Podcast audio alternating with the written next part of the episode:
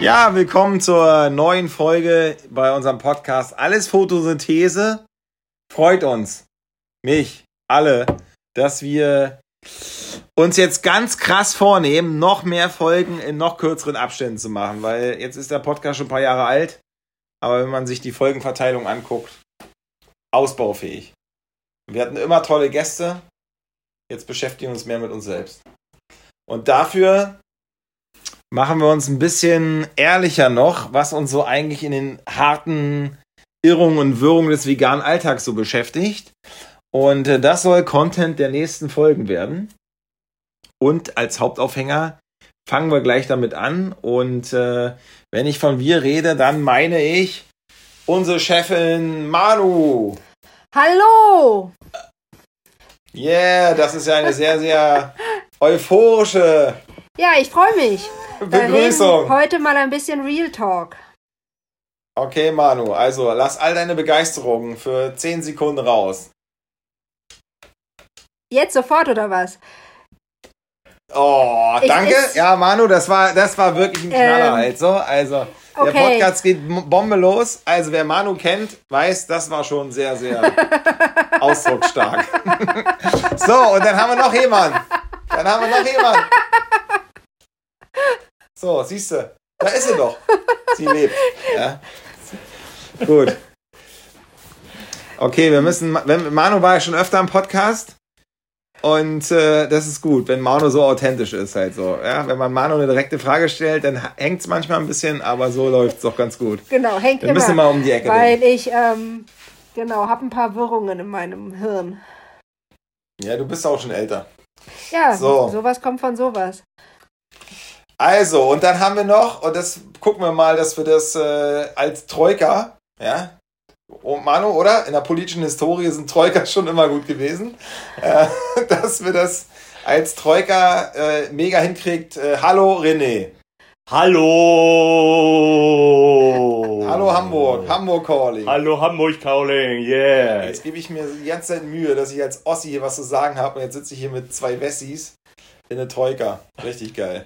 Aber dafür habe ich meinen äh, Zusatz-Ossi ab und zu, weil unser Martin wird dann auch immer mal dazu genommen. Das ist schön und ich Und dann- lebe schon länger jetzt in Ostberlin, als ich im Westen gelebt habe. Zählt das nicht? Nein. Das ist Nein. inakzeptabel. Das ist eine gute Frage. Hallo? Da musst du 30 Jahre die Dauerkarte bei Union haben vielleicht. Ja, mindestens. Aber. Ja, Manu, das ist schön, dass du fast assimiliert wurdest. Was ist denn deine größte Erkenntnis nach über 20 Jahren Ostdeutschland? Meine größte Erkenntnis nach über 20 Jahren Ostdeutschland. Ach du Zu je. dem ganzen Thema halt. Ja. Dass wir noch nicht richtig zu Potte gekommen sind mit der Angleichung. Jetzt brauche ich irgendwas Populäreres halt, so Okay. als hier so ein, so ein ernstes Thema halt. Ja, du also. fängst ja damit an. Okay, gut. Ähm, Denk noch mal drüber nach. ja. Halt so, René, wenn du jetzt dir wünschen könntest, du würdest länger im Osten leben als im Westen halt so. Was, äh, jetzt, du bist doch so ein neuer, du bist doch jetzt ganz neu im Osten dabei hier. Ich bin sowas, also total neu. Du warst jetzt beim Stadtderby, Union gegen Hertha Ja. im Olympiastadion. Genau. So, und was löst das in dir aus, wenn du unter Ossis stehst? Ach, da ich. Die Frage ist schon echt sehr, sehr zweideutig, aber ich finde es okay. Ähm, ich ich freue mich, also mir ist es relativ egal, ob das äh, Ostdeutsche, Westdeutsche, Norddeutsche, äh, naja, Süd, Süddeutsche, na okay, darüber lassen wir uns mal jetzt nicht aus, aber ansonsten, ähm, ich fühlte mich wohl. Ähm, Ostdeutsch, Westdeutsch, Süddeutsch, Hauptsache Veganer. ne? ja, genau, mein Gott. Und gegen die Jagd. Und gegen die Jagd auf jeden Fall. Und vor allem ähm, ist man dort bei Union ja auch wirklich wie eine Familie. Es ist tatsächlich wie, als du kommst da neu hin und als wenn die Leute dich schon seit 20 Jahren kennen. Und da, denen ist das sowieso egal, ob du aus dem Westen oder aus dem Osten kommst.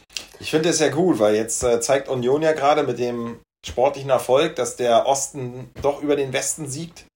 Und äh, dass du das so einfach machst. Du gehst einfach locker, kaufst dir eine Jacke, Pitti-Platz steht jetzt bei dir im Schrank. Ja. Also die kulturelle Assimilation der westdeutschen Bürger in Ostdeutschland finde ich doch, ähm, ist doch gut gelungen jetzt.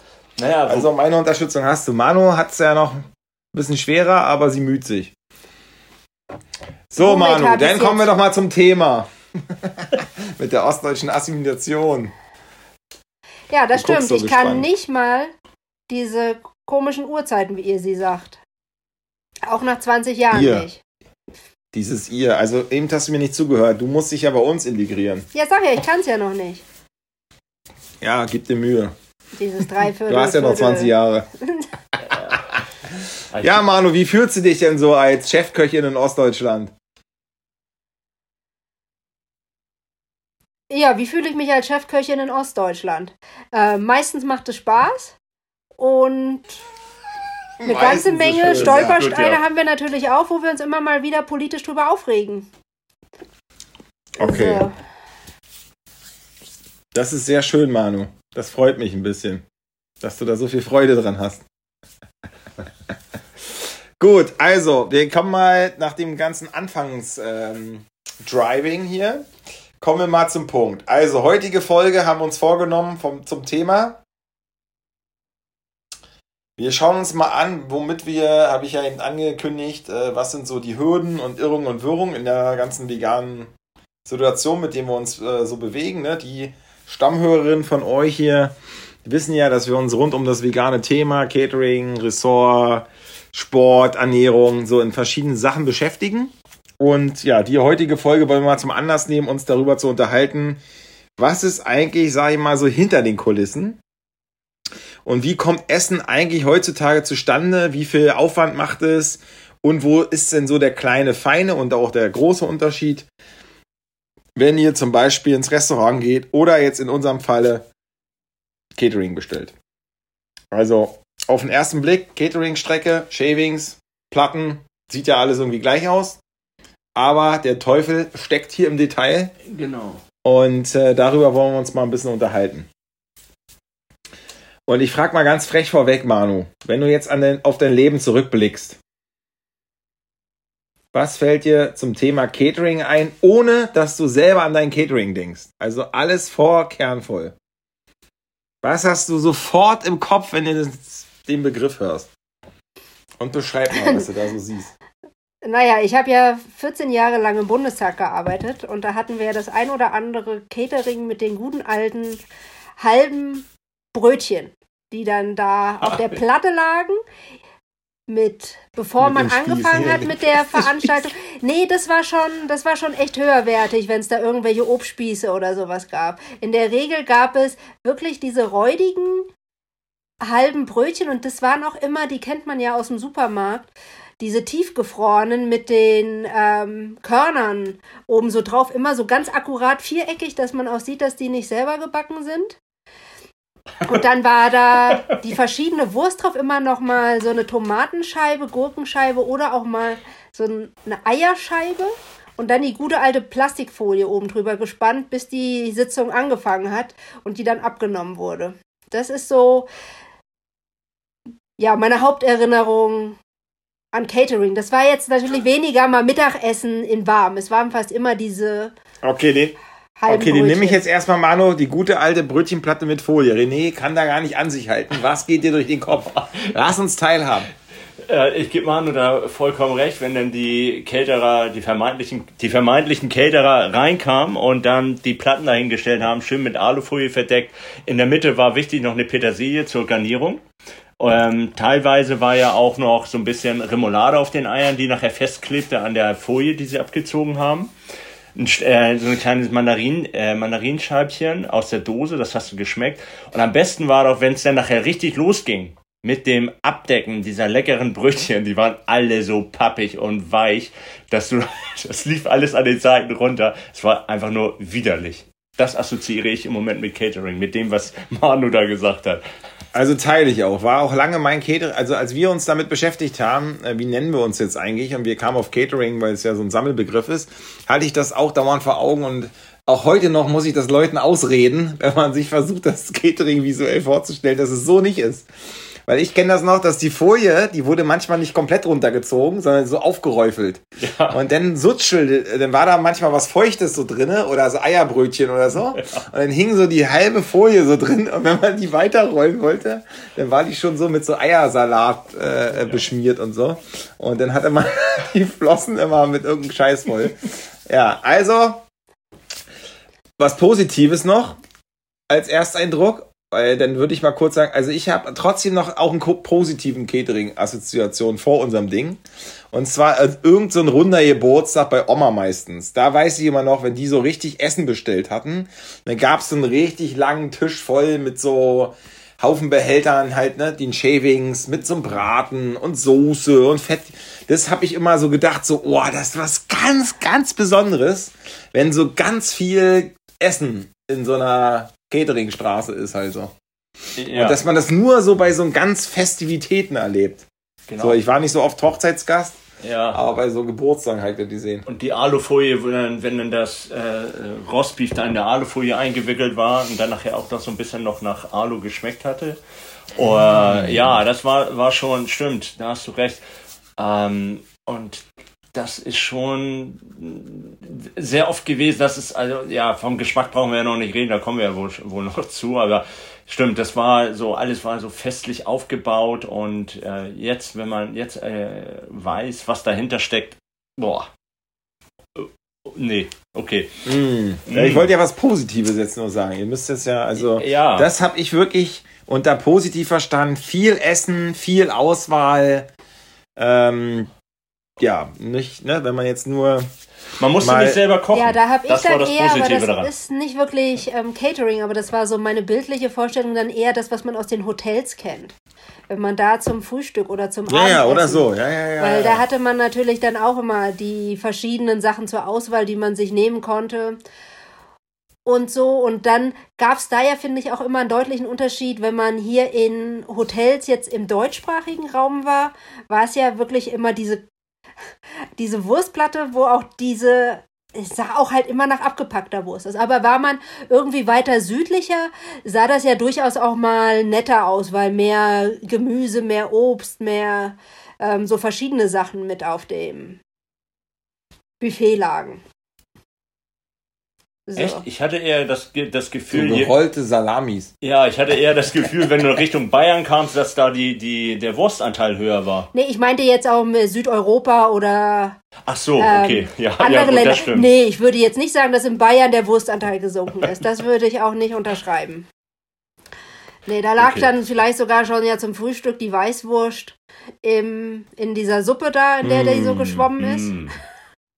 Und Ich weiß noch, ich war mal in. Bayern in so einer Ja, Ich war mal in Bayern in einer, in einer Bild- Bildungsstätte und dann äh, habe ich gefragt, ob die was Veganes haben und dann sagte sie so, ja, ja, glutenfrei. Glutenfrei haben wir auch. ich sage, nee, ich meine vegan. Ja, ja, jetzt glutenfrei. Jetzt glutenfrei. Okay, gut, ich versuch's nochmal. Gibt's hier noch einen anderen, den ich fragen kann? Ja, sehr schön. Okay, also ich glaube, jeder, ne, auch von den Zuhörerinnen und Zuhörern, assoziiert mit dem Begriff irgendwas.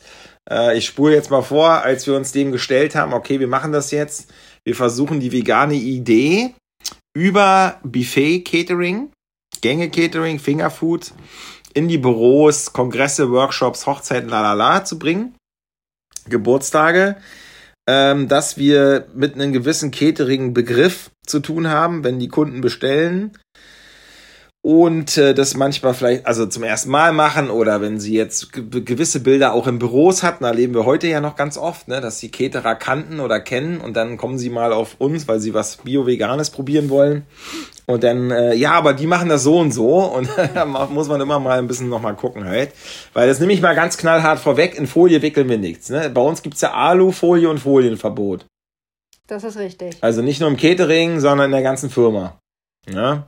Genau. Und, ähm, also bei uns wird auch nichts, was beispielsweise in den Backofen kommt, aus irgendeinem Grund in Alufolie eingewickelt. Das, dann ist die Kreativität gefragt, wie man das anders machen kann. Weil genau, pass auf, das ist ja gut, ne, damit wir es immer übersetzen können für unsere Zuhörerinnen und Zuhö Zuhörer, weil wenn ich sage Verpackungsmüll frei im Catering und Folien und Alufolienverbot, dann klingt das erstmal plausibel, weil sich alle denken, okay, die wickeln halt die Brötchenplatte, ja, nicht in Folie ein. Ne? Das, das kann man sich vorstellen.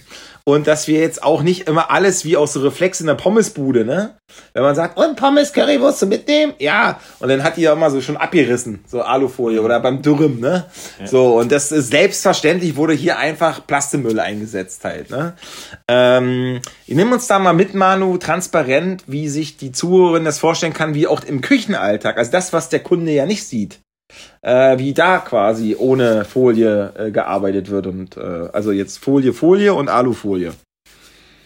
Plastefolie. Ja, das ist, da muss ich jetzt nochmal zurückgehen, wann man das denn früher überhaupt verwendet hat, um zu beschreiben. Na, im Backofen fand ich jetzt nochmal gut.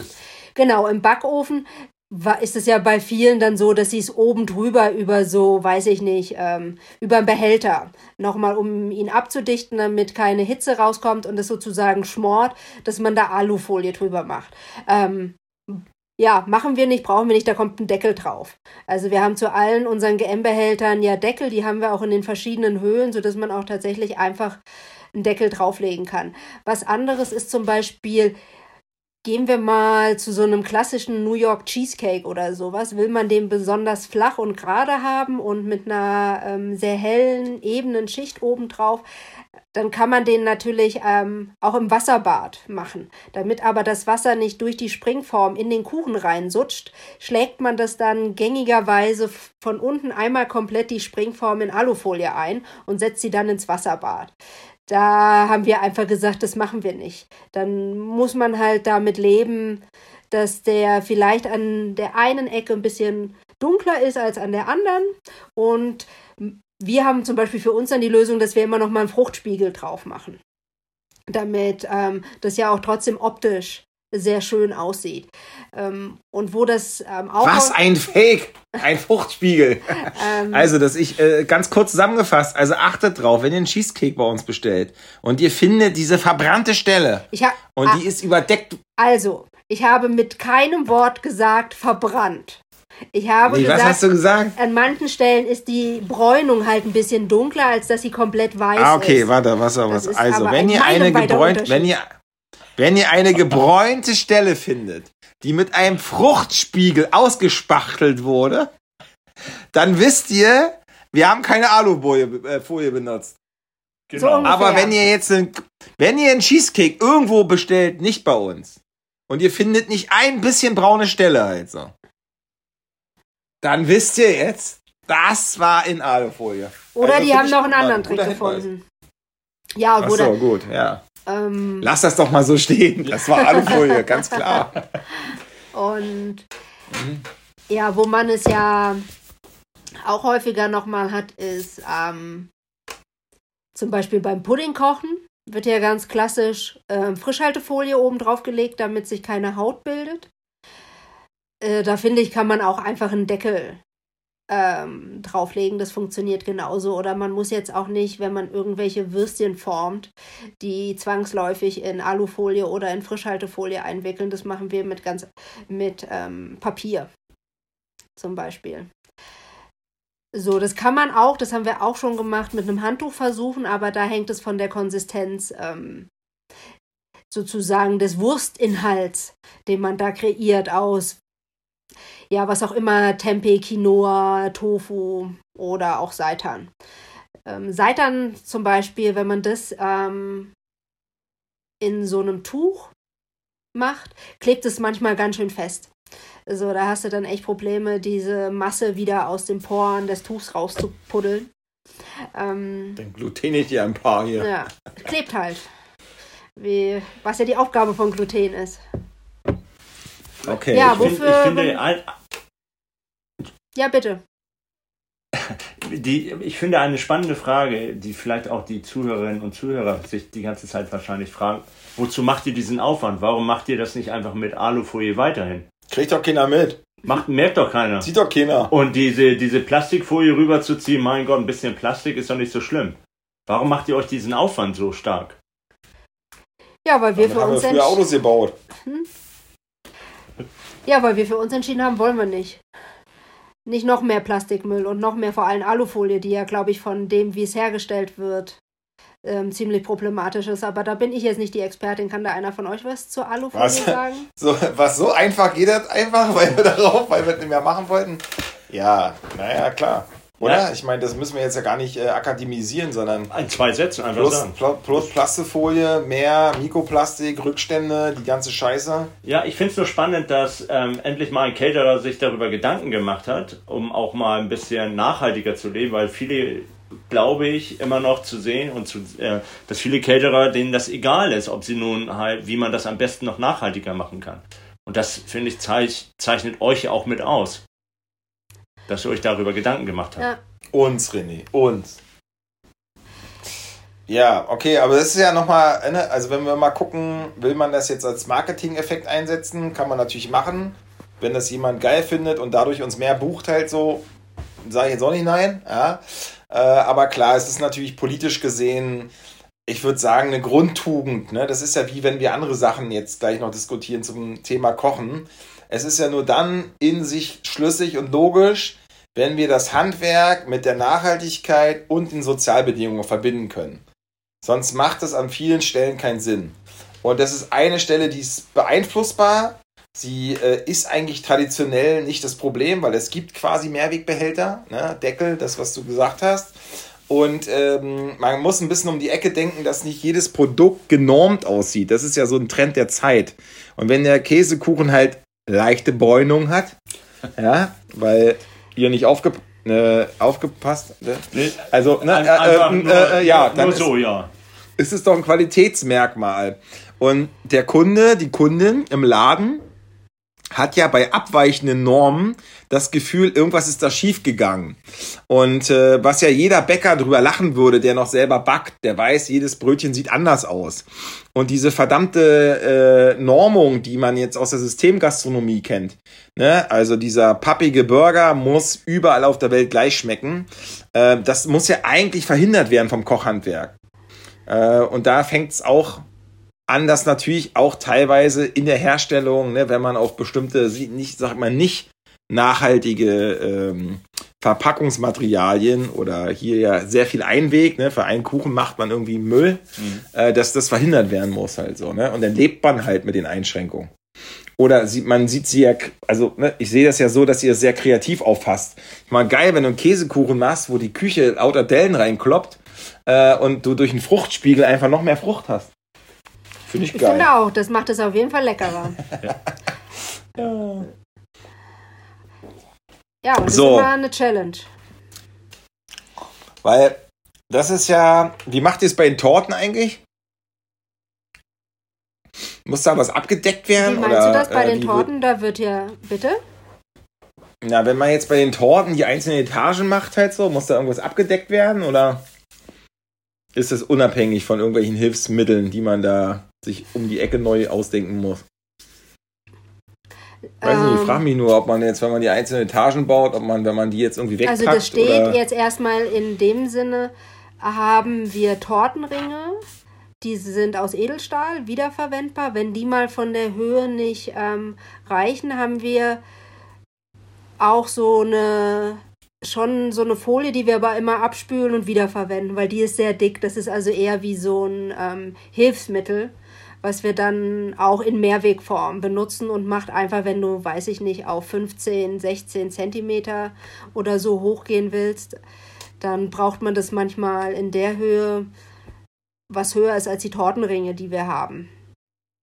Genau. Aber das habt ihr ja auch bei Aber den oben oder ist so, ne? sie, Nach oben ist sie auf jeden Fall, geht sie dann auch offen einfach in den Kühlschrank. Oder Okay, man kann gut. wiederum so eine Edelstahl-Tortenplatte oben drauflegen, die man ja eh immer dazwischen hat. Aber das sind auf jeden Fall auch Sachen, die wir immer wiederverwenden. Bei den Torten sehe ich ja nach dem Anschneiden immer, dass hier die Grundplatte ist ja wiederverwendbar Holz Mhm.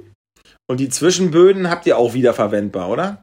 Das ist unterschiedlich. Das kommt manchmal drauf an, wo, wo die auch hingehen. Manchmal entweder machen wir Pappe dazwischen. Das sind dann so reine Pappe. Dings, wenn die Größe passt, sind wir auch dabei, uns gerade das entsprechende Sortiment an dem richtigen Durchmesser mit auch solchen Edelstahl dünnen Platten, die dazwischen gehen. Weil es muss ja, ne, die, nur zur Erklärung für alle, die zuhören. würde so, auch gehen, aber das ähm, ist dann manchmal auch schon sehr rutschig. Weil nur für die, die zuhören äh, und sich fragen, warum, wieso, weshalb, ne, in der Torte mit den Etagen muss man Zwischenböden einziehen, sonst das Gewicht einfach nicht gut verteilt werden würde. Äh, und es wird ja abgestützt, die einzelnen Etagen, und dann nehmen wir ja so eine Bambusröhrchen. Das habe ich auch mal gesehen, wenn ich die rausschnipsel, ne? Genau. Weil ich glaube, der herkömmliche Konditor nimmt einfach Plasterröhre. Genau, das sind Und schmeißt die weg? Nennen die sich übrigens auch beim Backen. Also das sind Dübel, die Okay, man da und wir haben da so Bambusdinger. Wir haben Bambus und dann machen wir in die dreistöckigen Torten von ganz oben bis ganz unten, damit es auch ähm, in die horizontale Form Mhm. Ähm, umfallen geschützt ist, kommt nochmal ein Holzstab, der Das ist mir schon mal passiert. das ist umgefallen. genau. ah, scheiße. Da war auch kein Holzstab drinne. Nee, ich weiß. Ja. Das war auch ein bisschen peinlich. Und das, ja, den nehmen wir aus Und Holz. Und verwendet ihr die wieder denn? Wenn wir die wieder bekommen, ja. Ja, also wenn wir die hier zum Beispiel im veganen Ressort rausschnipseln, dann waschen wir die ab und nehmen die nochmal, ne? Genau. Ja. Das also ist doch da schön. muss man dann auch immer Also- gucken, passt es, weil nicht jede Ho ähm, Torte hat die gleiche Höhe. So, und diese Dübel müssen ja schon sehr korrekt hoch sein, weil sie müssen ja unten auf der nächsttieferen Ebene feste draufstehen und oben auch wieder genau bis zu, äh, so hoch gehen, dass die, das nächste Stockwerk auch drauf liegt. Ja, es ist so lustig, weil äh, Manu beschreibt mit Hand und Fuß, wie man die Torte jetzt dekoriert, Ja, aber, aber ihr nur hört sie ja damit ich es nur. besser zum Ausdruck bringen kann. Okay, das ist gut. Wir malen Bilder in die Luft. Das- Stellt euch das vor. Das ist echtes Handwerk, ne? Das Ja. ist nicht einfach so, einfach hinklatschen und äh, Packung aufreißen und jetzt mache ich die mal kurz Das, warm. äh, das An dieser Stelle ein, ein, gar keinen An Fall. dieser Stelle ein kleiner Werbeblock. Also wer Manus Handwerk live erleben will, bucht einfach ein Kochseminar im Vegan-Ressort. Ja, dann seht ihr sofort, wie Manu auch nur einmal angetriggert wird bei Kochen und schon wird mit der Hand ein Produkt veredelt. Und zwar was auch immer dann der Biohof liefert oder der Lieferant und dann wird daraus ordentliches Essen gemacht. Gut, Ja. also wenn ihr jetzt im Laufe der Zeit ne, noch was einfällt, ne, ich habe ja vorhin kurz reingeworfen, ihr benutzt doch auch so Backmatten, ne? Wenn ihr jetzt so Fingerfood macht und so, oder? Die sind doch auch alle wiederverwendbar. Die man so richtig ungeil abwaschen kann, die Dinger. Genau. Weißt du? Wie Ja, heißen die? Heißen die auch. Backmatte? Na, Silikonbackmatten. Genau, die wiederverwendbar sind. Mhm. Okay, was würde da jetzt, wenn man die nicht wiederverwendet, was, was nimmt so, also das Backpapier dann einfach, oder? Genau. Wo dauernd der Müll entsteht, oder? Ah ja, also damit ihr wisst, wir backen nur mit Backmatte, kein Backpapier. Oder wie ist das? Der, wann nimmt man was? Genau, also wir nehmen auch manchmal Backpapier, weil bei manchen Dingen ähm, kriegst du keine Bräunung von unten mit der Backmatte hin. Und dann bleibt das so irgendwie so ein bisschen gatschig. Also zum Beispiel bei den Burger Buns ist das schwierig. Die kriegen irgendwie mit der Backmatte von unten keine Bräunung. Ich habe noch nicht wirklich rausgefunden, woran das liegt. Ein Stück weit vielleicht daran, dass wir au- aufgrund der Größe haben wir natürlich Konvektomaten, die auf ähm, Umluftbasis laufen. Das heißt, du kannst nicht wie bei einem Haushaltsbackofen Ober- und Unterhitze einstellen. Vielleicht könnte man das, wenn man das zu Hause macht, umgehen, indem man einfach mehr mit Unterhitze backt. Das heißt, mehr von unten Hitze zuführt und da die Bräunung dann auch von unten hinbekommt. Das funktioniert bei uns nicht immer. Von daher ja, haben wir sowohl als auch im Einsatz. Also Backmatten immer Okay, da, wo sie Backpapier ist gehen. ja auch nicht so wild wie vorher. Ja, das ist ja nur so. Backpapier ist ja nicht so schlimm. Und Backpapier wird ja auch, das weiß ich selbst, weil wir das selber schon ausprobiert haben, äh, auf, nach Manus Rezept, äh, beim Brotbacken Genau. wird Backpapier in die Form reingemacht. Aber da haben wir jetzt auch entdeckt, zum Beispiel, und man muss ja ehrlich sagen, es ist ja bei allem, was wir machen, ist es ein Prozess. Das heißt, wir probieren unser Mögliches, bei manchen geht es, bei manchen nicht. Wir haben jetzt neue Backformen. Das sind, die sind, glaube ich, sogar so irgendwie so verzinkt, weil die sind bis 250 Grad in den Backofen zu erhitzen. Und da gibt es extra eingepasste Silikon, ähm, ja, Form, die nur für diese Form sind. So. Und das kannst du dann also auch fürs Brotbacken benutzen. Man geht Ich immer Schritt für Schritt geht man weiter und reduziert den ganzen Scheiß, wo es geht. Wow. Naja, das, was wir bis jetzt garantieren, ist, dass wir 100% verpackungsmüllfrei im Catering sind. Genau.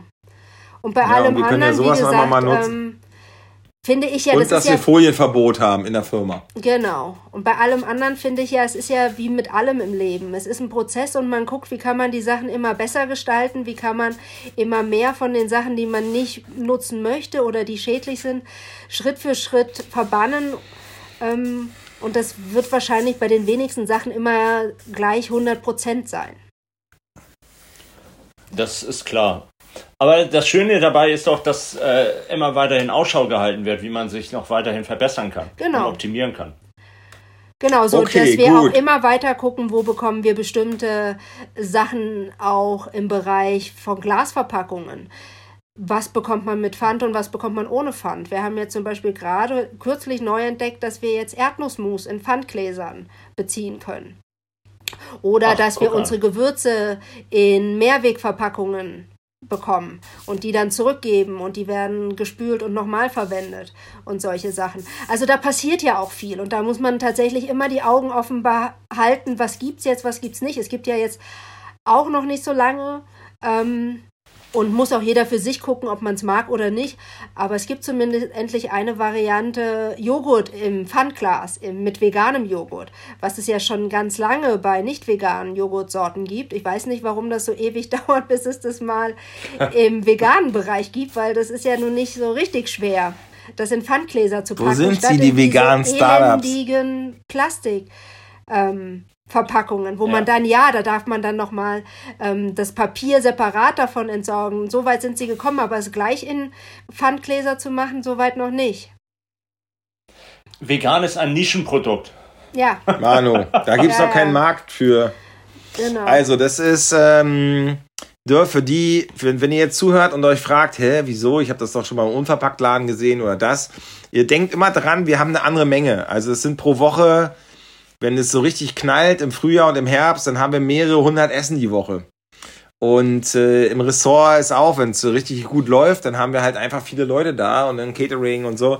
Das heißt, ne, so ganz romantisch mit unserem abgepackten Glas äh, Tomaten, Da kann Manu nicht mal eben kurz im Unverpacktladen gehen mit 100 Gläsern und das abfüllen. Das könnte sie, aber das läuft nicht wirklich. Es ist unrealistisch. Also wir sind so ein bisschen darauf angewiesen, dass es natürlich über den Bio-Großhandel, dass es da quasi genau dieses Mehrwegprinzip halt äh, auch Einzug hält. ja, das und äh, auch da erleichtert uns gibt enorm es ja die Arbeit. wirklich ähm, Entwicklungen.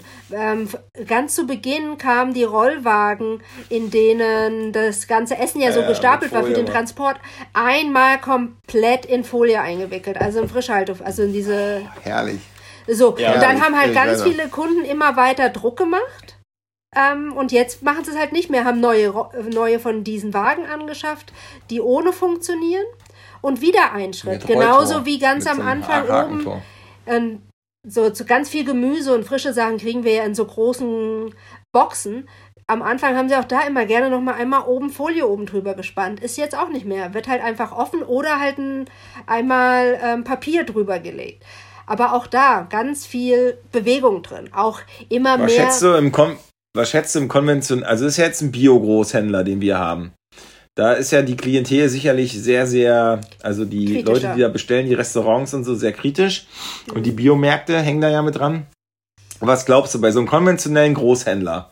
So, so, weiß ich hier, ich will ja die Namen nicht nennen, aber Metro oder Chefs Kulinar oder so. Wo wir ja nicht bestellen, aber so Leute halt so. Oder wie heißen denn diese anderen komischen da mit diesen Sternen halt? Naja, wie auch immer. Fängt mit FE an und hört mit Gro auf. Wie heißen die? Fekro. Nee, es gibt noch, ja, vielleicht in Hamburg, aber es gibt noch irgendeinen bundesweiten, doch, also ich kann ja sein, aber ich meine, ich habe noch irgendeinen.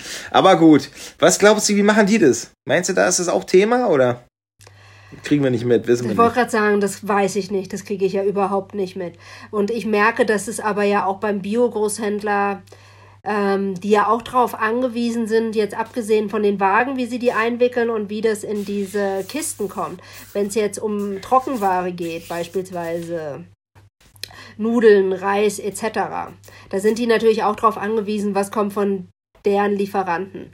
Ähm, und es gibt zum Beispiel eine Marke, die wir immer bestellen, wenn alles, was es von denen gibt, die alles in 100% Papierverpackungen machen, weil auch da muss man ja achten. Ganz oft ist außen Papierverpackungen, innen drin aber nochmal mit ähm, Silikon beschichtet, sodass du es auch nicht über den Papiermüll entsorgen kannst. Es gibt aber ähm, eine Marke halt eben, die das sehr konsequent macht und die auch Stück für Stück ihre Produktion immer weiter umgestellt hat, weg von den Plastikverpackungen, gerade bei, weiß ich nicht, bei Nudeln, beim Reis, bei allem hin. Und die haben wirklich 100% Papier und trotzdem schaffen sich zum Beispiel ein Sichtfenster da reinzumachen, was ja bei allen anderen immer das Argument war. Ähm, das Fenster kriegen wir aber nur mit Folie hin.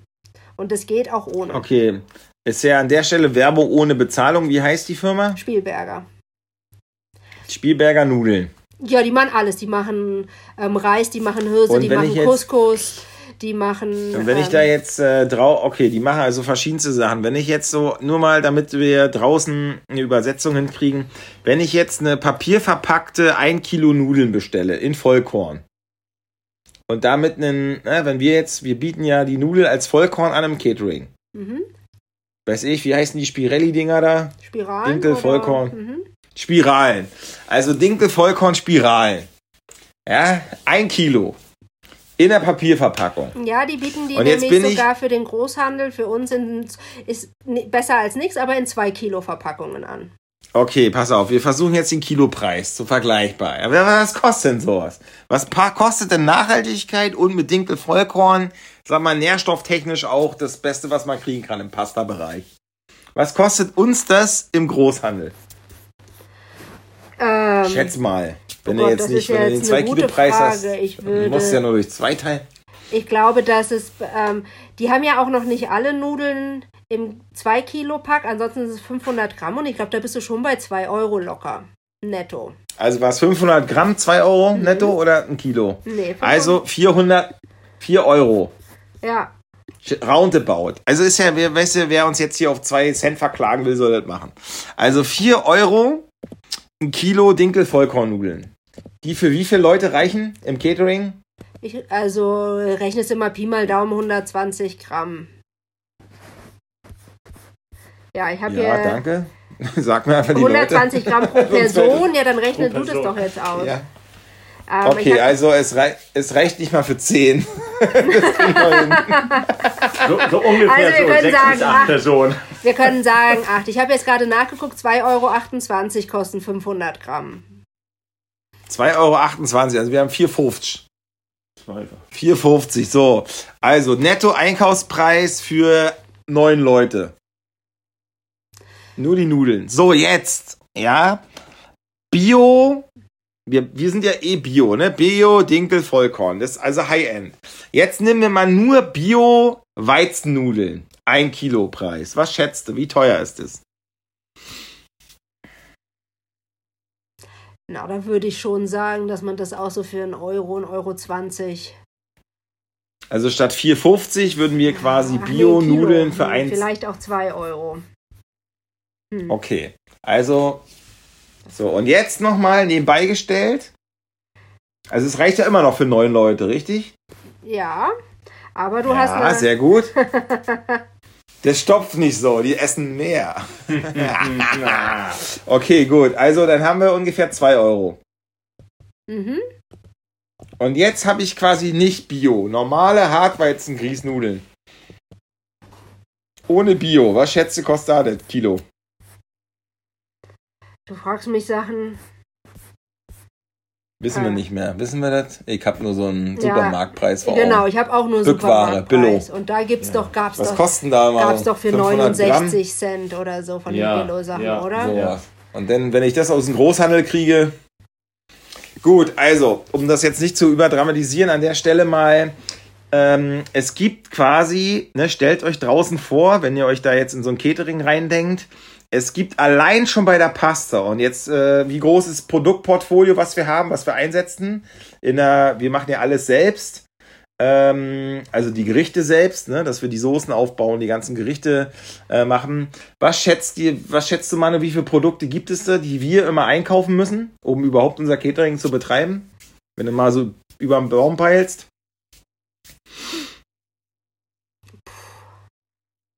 Ja, Manu, 70, 80. Keiner, 70, 80. keiner verklagt dich jetzt ja, hier. ja, ich muss mir nur kurz, ich gehe kurz optisch unser Lager und unseren Kühlschrank durch, wie viele verschiedene Sachen da drin sind.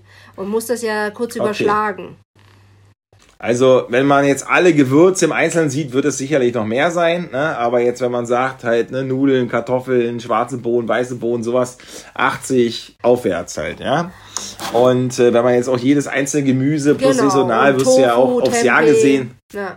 wirst du auf eine nochmal größere Zahl kommen, aber du hast eine Breite. Und wenn du dir jetzt, was ich ja sagen will, ist, stellt euch bei jedem Einzelnen vor, diese Abstufung. Es gibt ein High-End-Produkt auf dem Markt für einen Preis X. Es in Bio. Dann gibt's das in Bio nochmal in günstig. Es gibt ja auch günstige Bio-Großhandelsserien, oder? Wie heißt die Firma da? Das ist So jetzt Art, äh, Negativbewerbung ohne Zahlung. Ist zum Beispiel Green. Organics. Okay, genau. Also da wird quasi auf Masse biozertifiziert eine, sag ich mal, etwas nährstoffärmere Variante Ärmere, gemacht. ja, so ärmere, rum, ne? ärmere. Und dann gibt's noch nochmal konventionelles Produkt, weiß ich, von sonst woher. Also ob es jetzt quasi aus Südostasien kommen oder äh, auch hier unter bestimmten Bedingungen angebaut wird. So, und stellt euch einfach in all diesen Aspekten diesen Unterschied vor. Der wird's vielleicht, ist es nicht bei jedem Produkt so, dass du jetzt, äh, weiß ich, weiß ich nicht, gibt's ein Produkt, wo die Unterschiede nicht ganz so groß sind, weil es so nah beieinander liegt, bei Salz oder so vielleicht? Nee, das würde ich nicht Ähm. sagen. Ich würde sagen, wenn, dann gibt es das eher bei den Sachen, die ohnehin ausschließlich im Bio erhältlich sind und von daher immer teuer, wie zum Beispiel Tempeh. Ich glaube, du kriegst ganz schwer wirklich Tempeh, ja, preiswerten stimmt, Tempeh zu kaufen. Tempeh.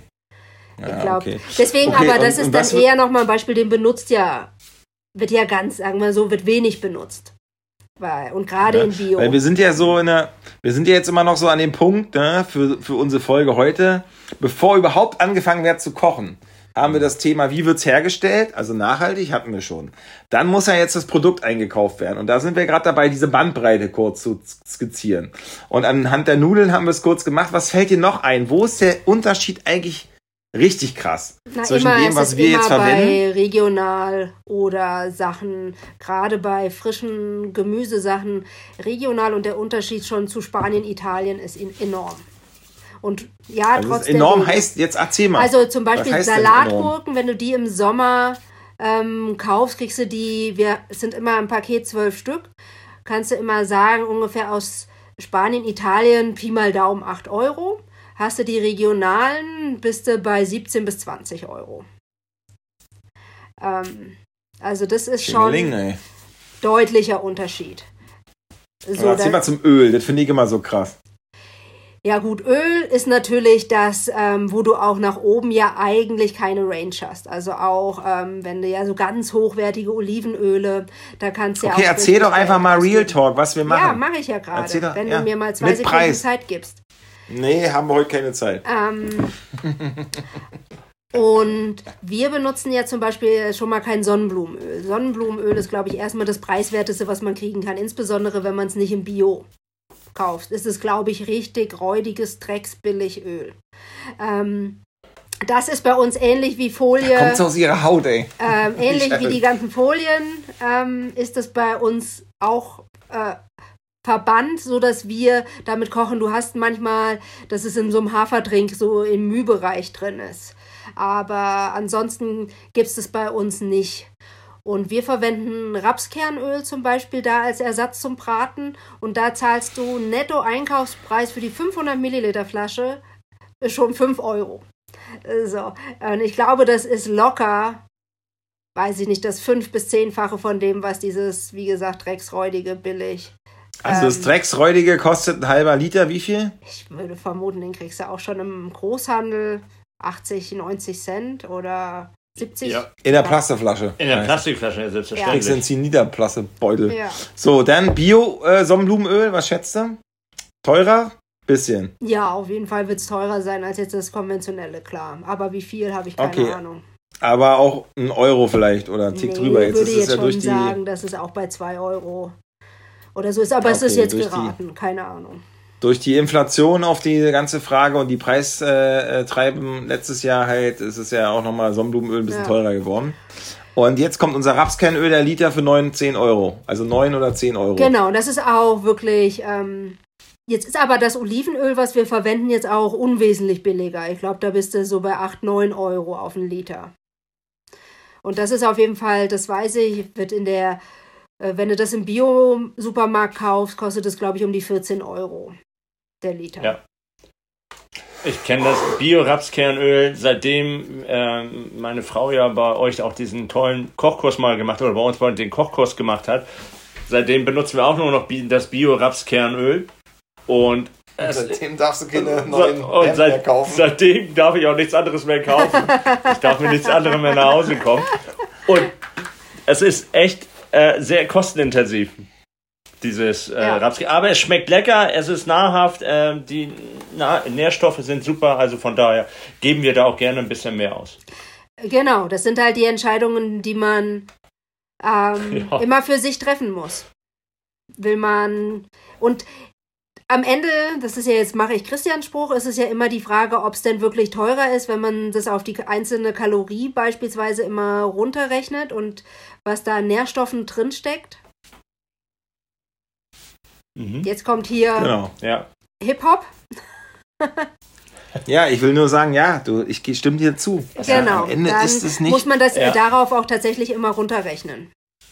So, Richtig, und jetzt genau. beim Öl geht's ja gar nicht mal, da ist ja der Nährstoff das eine, das andere ist, was verhindert man im Körper und will man eben keine schlechte Omega-3, Omega-6-Bilanz mit all dem, was dranhängt, mit Entzündungsherden etc., dann muss man sich immer fragen an der Stelle, was ist einem was wert?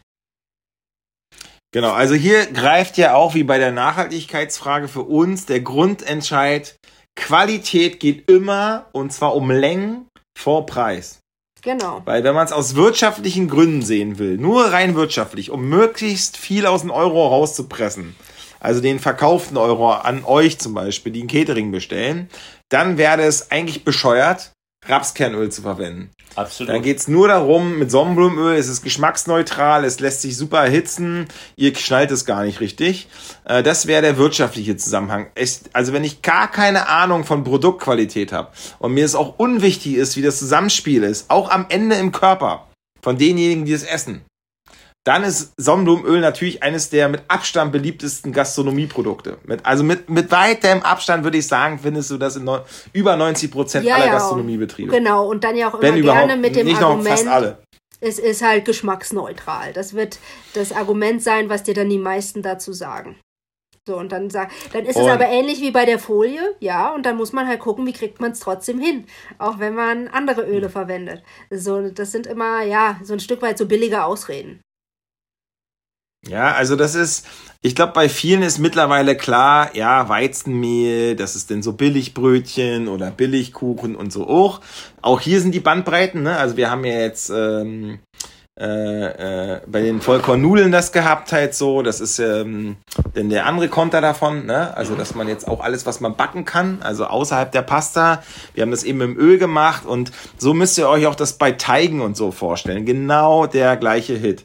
Und die Frage ist, welches Öl verwende ich, welche Grundzutaten an Mehl oder halt an an, äh, ne, wenn wir das Brot selber backen, der Aufwand mit dem Sauerteig, Vollkornbrot ist nochmal deutlich anderer, als mit irgendeiner fertigen Mische zu arbeiten. Also, ne? Also das, sind, ich glaube, so wir können da gleich auch ein paar Beispiele durchgehen. Und hier ist doch die Grundsatz, da will ich nochmal kurz, ne, nochmal zuspitzen. Die Grundsatzentscheidung ist, wenn ich die Kunden verarschen will, und zwar sage ich ganz deutlich, richtig verarschen will, möglichst wenig Gegenleistung für viel Geld, also richtig Schnitt mache, mache ich billig Gastronomie. Das heißt billige Öle, billiges Getreide, alles quasi auf Kosten der Umwelt, lange Lieferketten, möglichst weit weg, äh, nichts Regionales, nicht Bio. Das ist Gastronomie. Das ist so ein bisschen Abgebäsche jetzt, aber mit Absicht natürlich, weil das ist der Großteil der Fastfood-Gastronomie. Das ist der Großteil des Caterings und das ist das Großteil der Restaurantkultur. Und wir reden hier noch nicht mehr über Fertiggerichte, weil da steckt das auch alles drin. Das wurde aber in der Manufaktur gemacht. Und dann kommt es erst in die Gastro. Ja. genau. Ähm, also, dass ihr das mal in der zugespitzten Form hört, das geht. Also, wenn man euch maximal verarschen will, dann kauft da, wo ihr quasi die ganzen nicht regionalen, weit weg Produkte kriegt. Halt so, die möglichst aus äh, einfachen Zuckern oder Ölen besteht halt. Ne? So, das können wir ja weiter jetzt gleich diskutieren, wie so ein Gericht aufgebaut wird, aber das ist erstmal die Grundsatzentscheidung. Und diejenigen, die auf ne, bevor wir überhaupt anfangen zu kochen, sagen, mit welcher Grundqualität kochen wir, denken darüber nach, wie ist welches Zusammenspiel bei den Fettsäuren, mhm. wie wirkt quasi überhaupt Zucker, also mehrfach komplexer Zucker aus, ne, die Kohlenhydrate, wie wirkt die auf den Körper, auf den Blutzuckerspiegel etc. Und dann bin ich bei Vollkorn, da komme ich gar nicht von weg. Dann bin ich beim Brot auch, dass man keine Fertigmischung verarbeitet oder das einfach so kauft, sondern bin ich beim Sauerteig. Also das ist hier erstmal komplett eine Grundsatzfrage wie die Küche überhaupt, ne, was sie überhaupt für ein, wie sagt man das eigentlich, für ein, für Stil hat oder für eine Grundüberzeugung, ähm, was die Prägung, ja, wie würdest du das beschreiben, Manu, halt so? Wenn du in dein Lager guckst, dann ist es ja eine bewusste Entscheidung, wie du es füllst. Und was, ja, wie genau. du das zusammenfassen? Also ich mein, wir haben immer für uns gesagt, ähm, und ihr merkt das ja immer daran, wenn ihr mich nach dem Preis fragt von den anderen Produkten, dass ich die gar nicht kenne, weil danach gucke ich gar nicht. Ich gucke, wenn ich was mitbekomme, wo finde ich den geilsten Scheiß. So, und das ähm, muss natürlich für uns dann auch irgendwie zu beziehen sein. Also man muss rankommen, aber dann kaufe ich das und dann kaufe ich nicht das, wo ich sehe, oh, das ist jetzt aber zwei Euro billiger oder sowas. Das ist was, ähm, was mich auch tatsächlich gar nicht interessiert. Es geht ja darum zu gucken, wie kriege ich das Beste ins Essen rein, was möglich ist. So, das wäre meine Philosophie. Ich will das Beste, was geht. Weil wichtig ist, so, an damit meine ich jetzt machen, auch ja? nicht so. Mhm. Wichtig ist, ich will nur sagen, dass wir kein Elitenprojekt hier machen wollen. Der Vordergrund ist ja nicht, ne, die einen ziehen einen über den Tisch mit Scheiß und verarschen euch. Und wir sind jetzt die, die so einen elitären Ansatz haben, weil wir die Besserwisser sind. Das ist nicht die Intention. Die Intention ist, was könnt ihr Maximum also wir gucken, was lässt sich einkaufstechnisch gut abbilden, Großhandel. Wie kochen wir das frisch und selbst, so dass es quasi eine Grundqualität hat in der Zubereitung. Und dann ist die Effizienz die, was ist ein akzeptabler Preis auf dem Markt, den sich möglichst viele Leute leisten können. Und wenn man sich dann darauf eingelassen hat, kriegt man dafür auch maximale Nährstoffdichte. Maximale Leistung, also neben Handwerk, Nährstoffen, den ganzen Prozedere drumherum, kein Müll etc. Das ist die Herausforderung. Ja, will ich an der Stelle nur sagen, nicht, dass jetzt quasi Menschen sich zurücklehnen und sagen, naja, komm, jetzt machen die da so ein, auf so ein Elitär. Das Problem, dass regionale Erzeugerpreise krass höher sind als eine verdammte Containerladung aus 5000 Kilometer Entfernung, das ist ein Irrwitz halt der, der kapitalistischen Globalisierung. Ja, das gibt ja keine Belohnung dafür, dass du möglichst regional einkaufst, sondern du wirst ja eher bestraft. Ja, und man ja, muss natürlich, und da sind wir ja Preis. auf der nächsten Schiene, ich vermute, aber dass wir die heute auch nicht bis zu Ende diskutieren, aber einmal wenigstens gesagt haben, du zahlst natürlich da immer auch das, was die an Arbeitsbedingungen an ihre Beschäftigten weitergeben. Also ich meine, der Kram aus Südeuropa und gerade aus Spanien ähm, ist natürlich so billig, weil sie da mit den Arbeitern auf den Feldern umgehen, dass ja, dass man das auch eigentlich nicht mehr wirklich gerne essen mag, wenn man sich damit ein bisschen befasst hat. Neben dem, was dann natürlich an ähm, ökologischen Sauereien auch im auch wahrscheinlich im Biobereich passiert, weil da Sachen zu Zeiten angebaut werden, wo sie das so immens viel wässern müssen, dass da schon der Grundwasserspiegel sinkt und all solche Fragen. Das hängt ja, das sind ja einfach Folgekosten, über die man sich dann aber auch Gedanken mitmachen muss, wo bezahle ich welchen Preis für. Und ich habe genau, immer noch wir machen das ja nicht, damit man wir machen das jetzt nicht, damit jetzt die guten ja, Manu, du kannst einfach reden, das ist gut. Ja, ich habe gesagt, ich ähm, habe ja, ich denke, gehe immer noch davon aus, dass natürlich ähm, auch die Arbeitsbedingungen hier in der regionalen Biolandwirtschaft auch besser sind, als sie das in Spanien beispielsweise auf den Feldern sind. So und auch das unterstütze ich natürlich damit, dass ich ähm, einen höheren Preis für die regionalen Produkte bezahle. Ja, ja. Ja, wenn wir das an der Stelle so formulieren, dann ist so wichtig zuzuspitzen. Unser Interesse ist ja nicht, dass wir jetzt quasi eine gewisse Bohème bedienen, die sich sagt, oh, jetzt kann ich mir so ein ganz edles Ding leisten oder jetzt bin ich ganz bewusster Esser oder Esserin in einer bestimmten, weil das jetzt auch in meinem Status, in meiner Mittelschichtsaufstiegsszenerie passt, sondern ich werbe jetzt nochmal aus unserer Perspektive der Arbeiter Rinnen halt so. Das ist doch ganz klar. Ja, und wenn wir wollen, das dass die weltweite, Manu, wenn wir möchten, dass die weltweite Arbeiterinnenbewegung von ihrer Arbeit leben kann und wir eine internationale Solidarität haben, so wie wir es hier auch erwarten untereinander, wenn wir für Lohnsteigerungen eintreten, wenn wir uns gegenseitig bei Streiks unterstützen, wenn es eine Entwicklung gibt, dann wollen wir mit unserem Essen ja werben, auch wenn dies vielleicht die nicht sag mal, die breiteste vegane Schicht bedient halt gerade, ne? Ist es aber wichtig, dass natürlich hat Essen damit zu tun, wie lange halte ich auch durch und wie lange halte ich Belastungen durch. Und äh, ich sag dir persönlich nur, ich will nicht, dass unsere Kolleginnen und Kollegen dauernd irgendeinen Scheiß fressen, von wo sie im Alter noch kranker von werden, um dann den wohlverdienten Ruhestand gar nicht genießen können. Ja, deswegen, das ist auch mein, eines meiner persönlichen Sachen zu sagen, komm Leute, jetzt machen wir nicht so eine Ideologiegefecht draus, ob vegan oder nicht, sondern probiert's und guckt einfach, dass ihr die Kalorien geiler gestalten könnt, die ihr eh braucht halt so, ja? als wenn ihr euch da tot esst, ja, indirekt.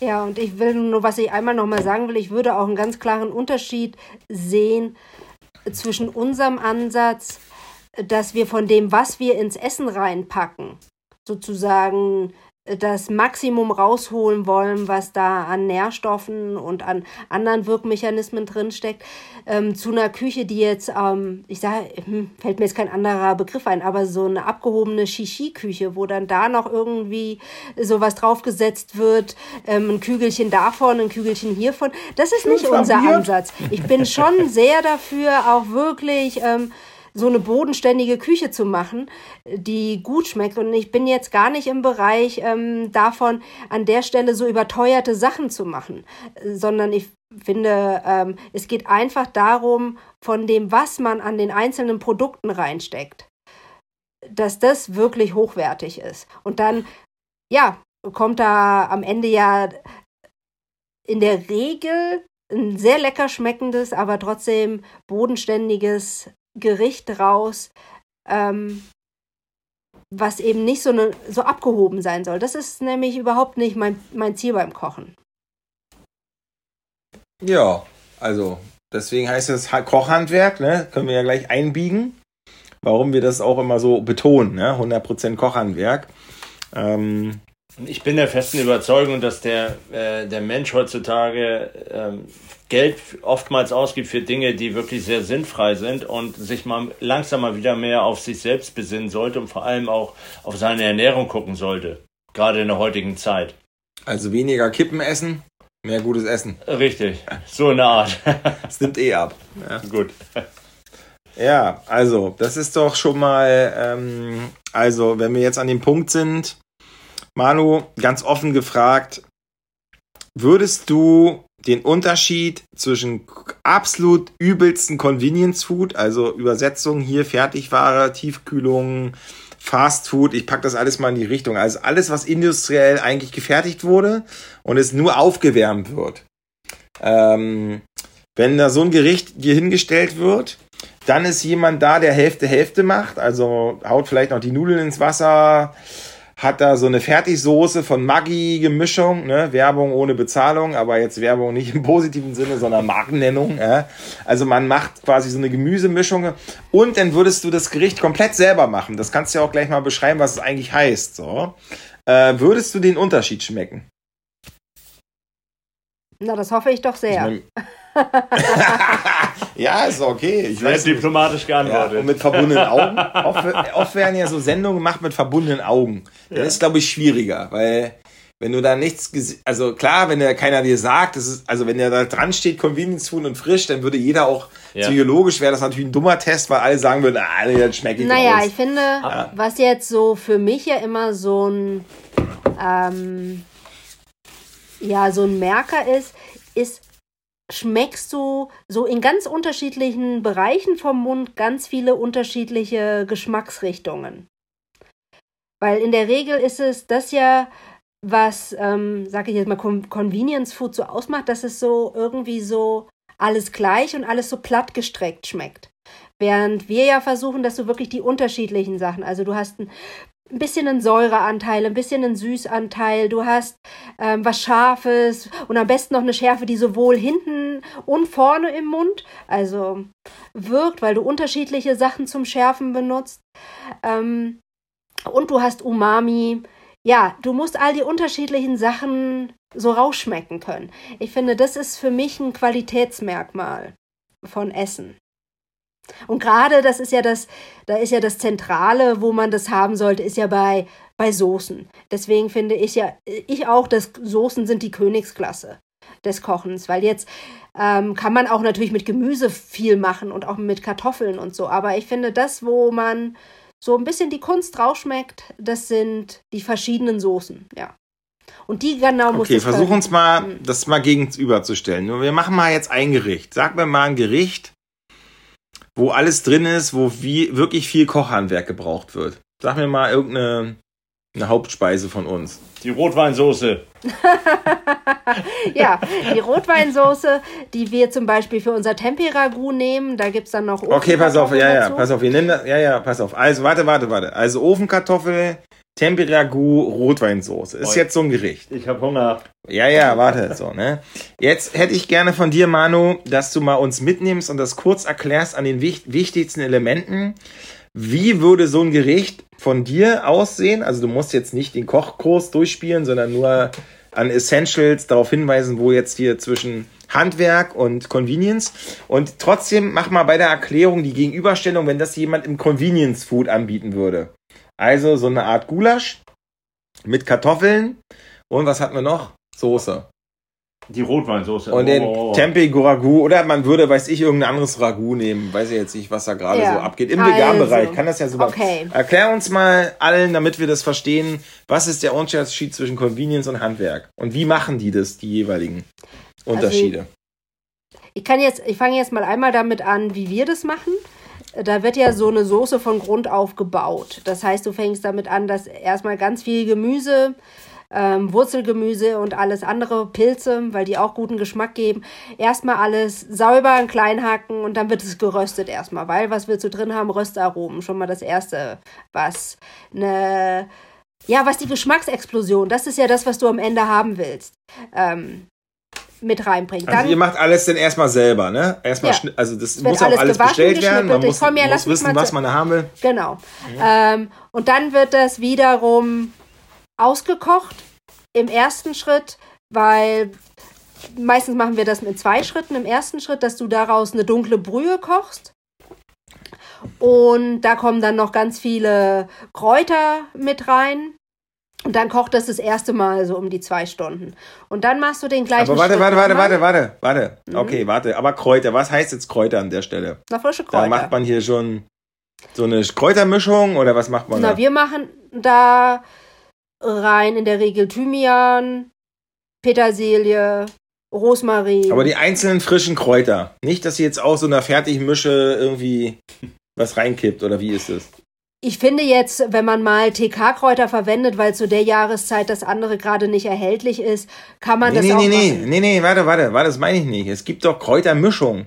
Du Ach kannst so, doch nein. schon also das, das einzelne Kräuter, ob das jetzt quasi Petersilie aus dem Tiefkühler ist, weil da ist ja nur Petersilie drin. Das genau. ist für mich ja nicht TK-Ware, die ich kritisiere. TK-Ware, die ich kritisiere, ist ein fertiges Gericht, wird genau. an der Maschine hergestellt und dann tiefgefroren, ausgeliefert, du wärmst es auf. Das ist das Problem. Genau. Nicht, dass Petersilie tiefgefroren wurde. Okay. Genau, mhm. und dann kochst du es aus und dann wird nachher, ähm, machst du das Ganze nochmal, mit nochmal neuem Gemüse, nochmal neu, nimmst die alte Brühe dazu und so, also die alte meine ich, die vorherig gekochte Brühe. Die ähm, alte Brühe von vor zwei Wochen. ja, und dann wird Schuh. das abgesiebt, dann musst du es abbinden und mit Rotwein ablöschen dazwischen. Also ja, ganz viele Schritte, bis du dann irgendwann so eine richtig schöne, dunkle Rotweinsoße hast. Ähnlich mit den Kartoffeln. Die kannst du. Sag mal, kurz Rotwein. Rot, Rotwein, also was, was, was heißt das jetzt, Rotwein? Das heißt richtig original Bio-Rotwein aus der Glasflasche nimmst du, um die Soße zu machen. Da nehmen wir auch manchmal größer verpackten ähm, Rotwein, der jetzt nicht in den 0,7 Liter Glasflaschen ist. Da gibt es auch in 3 und 5 Liter Verpackungen. Aber nicht okay. aus dem Aber es ist weiterhin Bio-Rotwein und wir und der die Leitlinie also ist ja immer, man kann davon einen Schluck trinken und das muss gut schmecken. Also jetzt nicht zum Essen ähm, kochen was verwenden, wo man schon beim Trinken denkt, uah, das ist ja räudig. Okay, und aber wirklich Bio-Rotwein, Bio wo jetzt die Pulle, genau. keine Ahnung, auch im Einkauf 5 Euro kostet, Großhandels-Einkaufsflasche und nicht quasi wie aus dem Tetrapack für 59 Cent oder so. Genau. Ja, ja, auf jeden okay, Fall. Okay, gut. Das macht die Soße ja schlagartig. Hm, was sind hier die Nährstoffe? Ach, die Antioxidantien. Sehr gut. Rotwein. Siehst du? Aber der Alkohol verkocht ja. Und die Der Trauben. Alkohol verkocht. Ja. Weil wir sind ja. Ja, und ähnlich ist das bei so bei uns. den Kartoffeln. Da ist das jetzt sicherlich nicht das Schönste an der Handwerkskunst des Kochens, irgendwie 20 Kilo Kartoffeln zu putzen, bevor man sie wiederum klein schneidet, um sie dann im Backofen zu Ofenkartoffeln zu verarbeiten.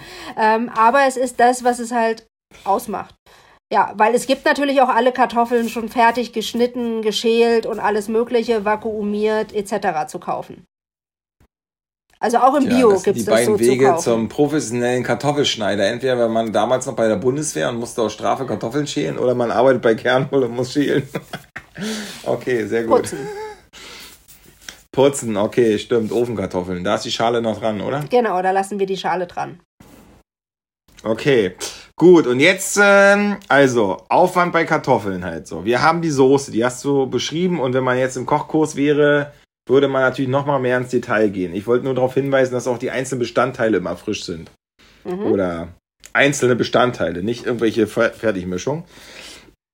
Tempeh ist ja auch in sich eine, eine Urform, die ist jetzt nicht irgendwie, im Tempeh ist ja keine Vorwürzung. Ja? Außer beim Lupinentempeh, weil man den nicht anders bekommt. Der ist mit Wildkräutern. Aber ich meine, es geht jetzt Aber auch... außenrum. Oh, außenrum, klar. Das ist bei Tempeh Nee, ich immer. meine innen halt so.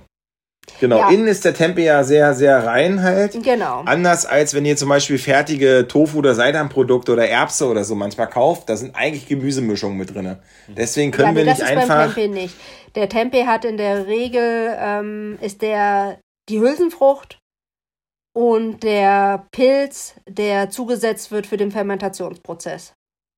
Und vielleicht noch Genau, Salz. nur dass ihr das jetzt die, wenn ihr jetzt äh, beim Zuhören denkt, okay, mhm, wir kriegen das oft angeboten, ne? also Fleischersatzprodukte, ob wir die ins Catering einbauen wollen und wir in der Regel gibt's fast nichts. Also in Bioqualität wird's noch mal weniger Auswahl, aber es gibt nichts, was nicht ohne Vorwürzung auskommt, was glaube ich von den Firmen gut ist für den Endverbraucher, also für den Privaten, weil Ne, wenn du dir so eine Seitanwurst in die Pfanne haust und die ist wirklich ungewürzt und du bist, hast jetzt kochtechnisch nicht so viel Ahnung, dann schmeckt's auch super scheiße halt. Oh, ja. Aber für uns ist klar, wir nehmen keine vorgewürzten äh, Produkte halt so. Äh, also die so eine Gemüsemischung schon mit drin haben. Ist ja oft, ne, wenn man hinten drauf guckt, Zutaten, dass dann meistens vier, fünf Gemüsearten mit drin sind, als so eine Art äh, Grundwürze plus Salz und das ist ja alles, was jetzt nochmal, äh, weiß ich, Hefeextrakt ist ja noch schlimmer. Ähm, aber das ist erstmal so das fertige Kochhandwerkszeug. Und das Kochhandwerk besteht ja hier, wie du sagst, in der Soße im Aufbau. Äh, auch manchmal Fleißarbeit, wie mit den Kartoffeln. Und äh, was hatten wir noch? Das Tempeh zu marinieren und den Braten dann zu bauen. Ja, da hast du auch mehrere Handwerksschritte, oder? Um aus Tempeh Block Tempeh Braten zu machen. So, und jetzt setzt es mal gegenüber. Wie würde jetzt ein Convenience-Produkt aussehen? Also wenn man sich das leicht macht und den Geist, den wir vorhin hatten, möglichst für, also den Kunden eigentlich zu verarschen. Tja, das ist, ähm, ich würde vermuten, dass man auch so eine fertige Soße in allen Geschmacksrichtungen im Tetrapack bekommt oder sogar im 5-Liter-Eimer oder vielleicht auch im 10-Liter-Eimer, je nachdem wie groß ähm, das die Essensmenge ist, die da zubereitet wird. Also ich vermute, dass es das für alle Soßen gibt. Okay, Ähm. jetzt stellen wir uns vor, man kann so eine Rotweinsoße bestellen aus dem 5-Liter-Pack. Wie kriegt man die jetzt zu diesen, wenn ich jetzt sage, okay, die ist jetzt, ist die fertig, was muss ich da machen halt so? Muss ich die nur aufwärmen und dann in verpacken in einen Mehrwegbehälter für Shaving? Oder was glaubst du, was, was wird da noch gemacht? Naja, die, die dann es in der, aus der Perspektive ehrlich als Convenience verkaufen, die machen, glaube ich, genau das. Die wärmen das nur auf. Die, die dann vielleicht noch behaupten, sie hätten was selber damit gemacht, fügen dann noch eine Zutat hinzu, dann ist es nämlich verfeinert und man hat ja gekocht, in Anführungsstrichen. Ähm, ja, und die, die was auf ihr Kochhandwerk halten, nutzen es halt nicht. Okay, man spart sich jetzt in diesem Convenience-Ansatz oder Halb-Convenience, je nachdem, was man da zukauft, spart man sich, ich glaube, alleine wenn man so eine Gemüsemischung dazu nimmt, ähm, spart man sich ja das, was du ganz am Anfang bei der frischen Küche gesagt hast, dass man sich alles Gemüse äh, selber kauft und dann erstmal klein schnipselt und auskocht und so, ne? Und diesen Sud entstehen lässt, richtig? Das ist ja der große Unterschied im Aufwand des Kochens. Für genau. die Soße, mindestens. Genau. Ja. Und äh, Kartoffeln, gibt's, was sagt da die Convenience-Abteilung dazu? Naja, die kriegst Wie wäre da der einfachste Schritt? Naja, wenn du jetzt Ofenkartoffeln kaufen willst, dann kaufst du die halt, wie du sie auch im Supermarkt in kleinen Packungen kriegst. Diese Country Potatoes oder wie auch immer die heißen, die bei den Pommes liegen. Ähm, kriegst du natürlich auch in 10 Kilo Packen. Und die, Curly Fries. und die haust du dann einfach nur. Die sind auch in der Regel, da mal drauf gucken zum Beispiel, die sind fast immer mit Sonnenblumenöl. Ähm, und die haust du dann einfach nur noch im Backofen. Das war's. Hm, eigentlich entspricht das ungefähr meinen Skills. Und das klingt gut halt. Äh, aber gut, ja. Nur wenn ich einsam sterbe. Ähm, okay, und bei dem ja sogenannten, wir haben ja den Tempi als Proteinkomponente und Mikronährstoffbombe. Wenn man jetzt äh, im Convenience-Bereich jetzt einen Protein oder einen Fleischersatz einbauen würde, was ist da der Trick der Kon des Convenience Foods? Tja. Also. Ich würde sagen, du kriegst da, wenn du es dann haben willst, dann kriegst du nicht nur die Rotweinsoße, dann kriegst du gleich den gesamten veganen Gulasch fertig im 5 Liter Eimer. Okay, weil das wäre jetzt die. Vermutlich. Genau, weil das wäre jetzt ich, um das zu übersetzen. Also ich glaube ja, man kann die Soße komplett so bestellen, macht die warm, dann ist die als Soße fertig im Catering. Man kauft sich die Kartoffeln, alles fertig geschnitten, drum und dran, oder hier aus der TK, äh, macht die in so einem Ofen kurz warm, sieht gut aus, ein bisschen angebräunt, fertig ist die Laube. Und jetzt ist man beim Fleischersatz, das heißt, man würde jetzt einfach Würste kaufen oder so einen Braten und den macht man einfach im Ofen warm oder was glaubst du, wer jetzt noch, ähm, also klar ist, wenn ich jetzt vegane Würstchen anbrate und die in so ein, in eine Rotweinsauce reinschnipsel als so Gulaschbestandteil, das wäre ja quasi noch, wo ich zwei Schritte habe, aber ich kann, glaube ich, den ganzen Gulasch schon bestellen in Convenience Food. Das ist ja, glaube ich, gar kein Problem. Ich glaube, alle Fertiggerichte kannst du schon im Convenience bestellen. Auch geschnetzeltes in Sahnesoße. Also jetzt, ne, bei nicht veganen Sachen sowieso, glaube ich, ist es ja noch mal etablierter, der ganze Markt. Aber ist das das quasi noch ein Unterschied, ob ich mir die Mühe mache, sogar noch den Fleischersatz extra anzubraten oder zu aufzuwärmen, wie auch immer? Oder ist das, äh, also das, ja, wie, wie, wie schätzt es ein halt so, dass man sich sagt, ach komm, das spart mir auch, das gibt schon alles äh, fertig. Und dann geht's nur noch ums Warmmachen oder wird noch irgendwas kombiniert? Also ich kann mir so mal gar nicht so richtig vorstellen. Dann hat man ja nichts anderes als diese ganzen Fertigessen, die man früher in eine Mikrowelle gestellt hat. So Hühnerfrikasse und so. Also ja, ist es das? Das ist eine gute Frage. Ich weiß es nicht. Wer da was wie macht. Das ist ja auch die Frage, wo kommt man rein und kann hinter die Kulissen gucken, wie sie es wirklich ähm, machen. Aber du machst es ja, pass auf, du machst es ja, ja, das ist jetzt, ich kann ja jetzt auch keinen, will ja jetzt gar keinen persönlich überführen, sondern du hast ja jetzt vor Augen, wie Kochhandwerk an sich läuft. Und jetzt quasi sieht man anhand der Prozesse, wo könnte man eigentlich, ne, wenn du jetzt jemand wärst, der jemand das machen lässt und du würdest jetzt die Rolle haben, mach es so einfach wie möglich. Dann wären das doch die Stellschrauben, oder? Ja. Dass natürlich. am Ende also irgendjemand eine Fabrik aufmacht, wo man sagt, ach komm, alles in großen Pott. Und äh, dann wird das als Gulasch quasi in ganz groß gemacht, gestreckt. Ne? Zutaten haben wir ja vorhin gesagt, billigeres Öl, kein Tempi, sondern irgendein Seitanprodukt, weiß ich was halt so. Und dann wird das halt portioniert im, keine Ahnung, kleineren Beutel, so dass ich, ja, ja im 5-Liter-Behälter, so dass ich das für 10 Leute quasi machen kann. Ja? Ja. Würde ich meinen. ich würde würd sagen, wenn uns das jetzt, wenn wir angerufen werden, also mir geht's ja so, dass ich oft die Mails kriege oder anrufe, ey, wir sind von Manufaktur so und so, äh, macht ihr doch nicht mehr so einen Stress. Äh, wir bieten euch an, dass ihr in der und der Menge das und das so bestellen könnt für den und den Preis und wäre doch schön dumm, wenn ihr es selber macht. Das ist ja auch eine Sache, die wir jetzt, ist jetzt nicht jeden Tag so, aber auf einen Monat gesagt, gibt bestimmt zwei. Mhm. Angebote, die wir kriegen halt. So, ne? Jetzt wissen die ja nicht, was unser Ansatz ist, sondern die scannen einfach diese Gastroszene ab, auch gerade die vegane. Aber hatten wir ja mit dem Fingerfood. Ne? Ja. 500 Teile Fingerfood, Tiefkühlware für pro Stück 1,10 Euro Ja. aus Niedersachsen und mit der Botschaft, sei doch nicht dumm. Der Aufwand beim Fingerfood ist so immens, ne, mit der Handarbeit, was, was, ne, wenn du jetzt ein Fingerfood beschreiben würdest, könnten wir nochmal eine eigene Folge dazu machen.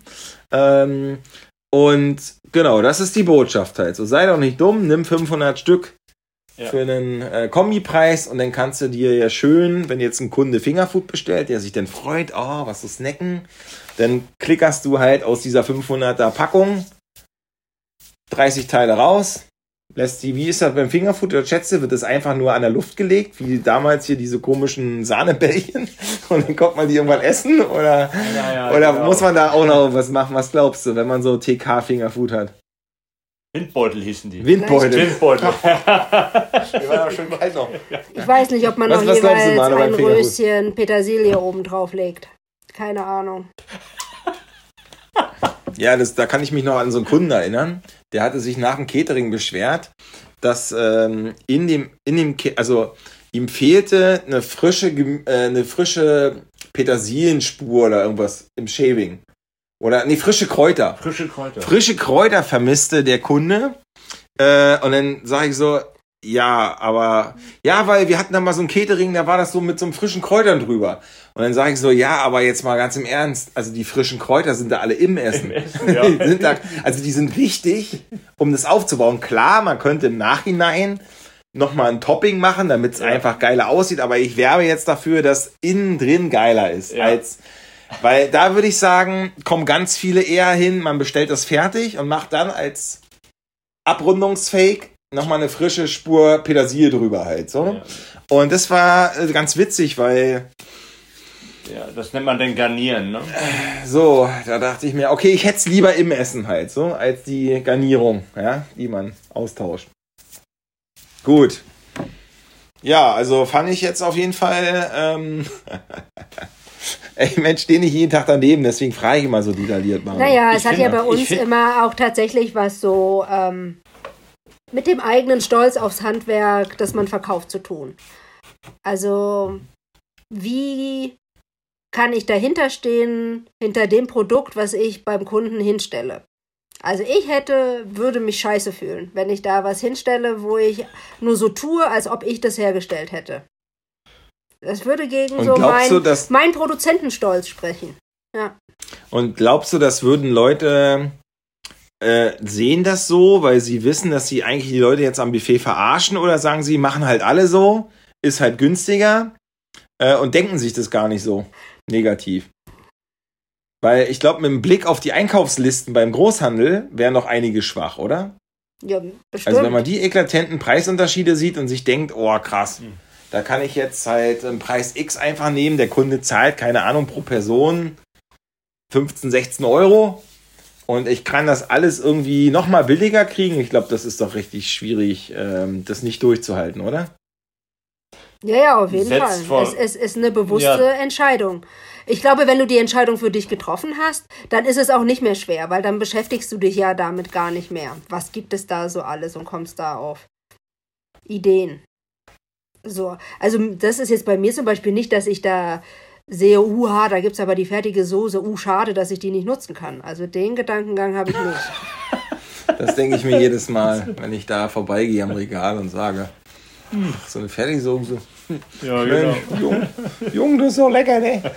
Ja, okay, weil das Interessante ist ja, wenn ich immer an die Ausschreibung, also jetzt haben wir ja gesagt, ne, was muss man alles grundlegend mit, also was die Grundüberzeugung der Küche, was kauft man ein, wie stellt man es her, am Beispiel von dem, von dem Gericht halt so, ne? Und jetzt denke ich da dran, jetzt kriegen wir eine Ausschreibung. Im, also eine Anfrage, geben Sie ein Angebot ab halt so. Und da wird das ja, tritt das doch alles offenbar. Also jetzt, dass der einzelne Privatkunde für seinen Geburtstag fragt und uns direkt ansteuert und sagt, oh geil, veganes Ski, bio geht denn, guck mal. Und die machen das so und so, also laut Beschreibung auf der Homepage.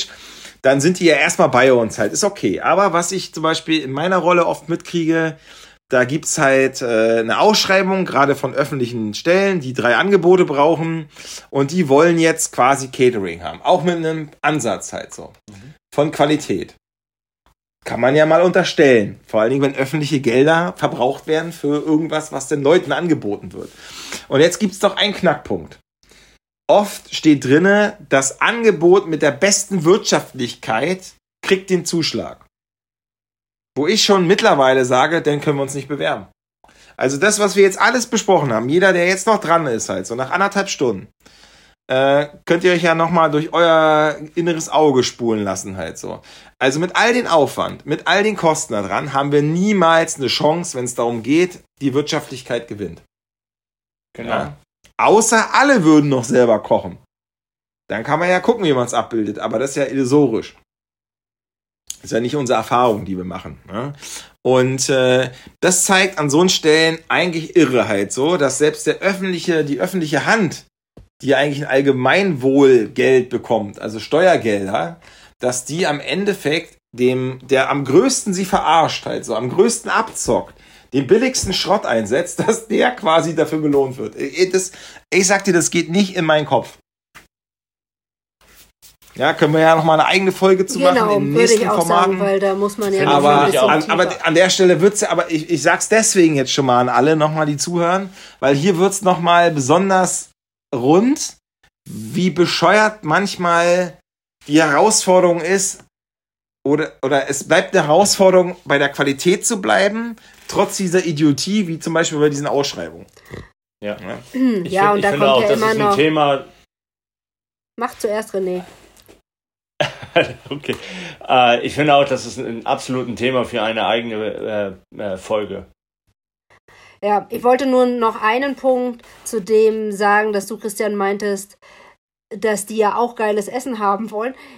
Ich bin mir nicht sicher, ob die nicht genau die gleichen Caterings immer vor Augen haben, die wir ganz am Anfang beschrieben haben und dann bestellen. Anders kann ich mir nicht erklären, warum es wirklich mit einer wirklich hohen Prozentsatz, gerade bei öffentlichen Ausschreibungen, immer wieder diese Brezeln. Immer wieder einfach Stani Weizenmehlbrezeln. Und wenn du die nicht anbietest, Mm. bist du auch schon raus aus dem Vergleich. So. Ja, ja, wenn immer alles genau vergleicht werden muss und sie dann einfach so einen scheiß Anspruch haben, dass du gar nicht dich Und dann wir sagen musst. immer, wir machen unser eigenes Gebäck und bieten das an. Ähm, und backen Nee, bei öffentlichen Aufträgen uns halt auch noch ein, Manu. Ich sag immer, da steht dann immer drin, dass sie Cookies haben wollen oder Kekse. Und dann sage ich, ja, ich weiß an der Stelle nur darauf hin. Wir machen alle unsere Kekse selbst. Wir ist nicht so, dass wir aus dem Großhandel die fette Packung bestellen, die aufreißen, die einzelnen Kekse rausholen und euch auf den Teller drapieren. Ja, was glaube ich der Großteil macht. Und Ja. dann denke ich mir mal, ne, nur dass du jetzt schon mal weißt, das muss ich dir mal sagen, wenn wir ein Angebot für Kekse machen, dass wirklich jeder verdammte Keks ist auch selber gemacht, ja.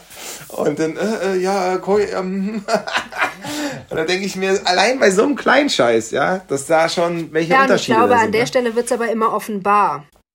So. Und das auch, was, ähm, das ist ja auch schon widerspiegelt, wenn das angefragt wird, ist es ja auch die Erfahrung, die damit gemacht wurde, was sonst geliefert wird. So, Ja, ja, wo man ich dann auch. in jedem Gespräch gegenarbeiten muss. Gut.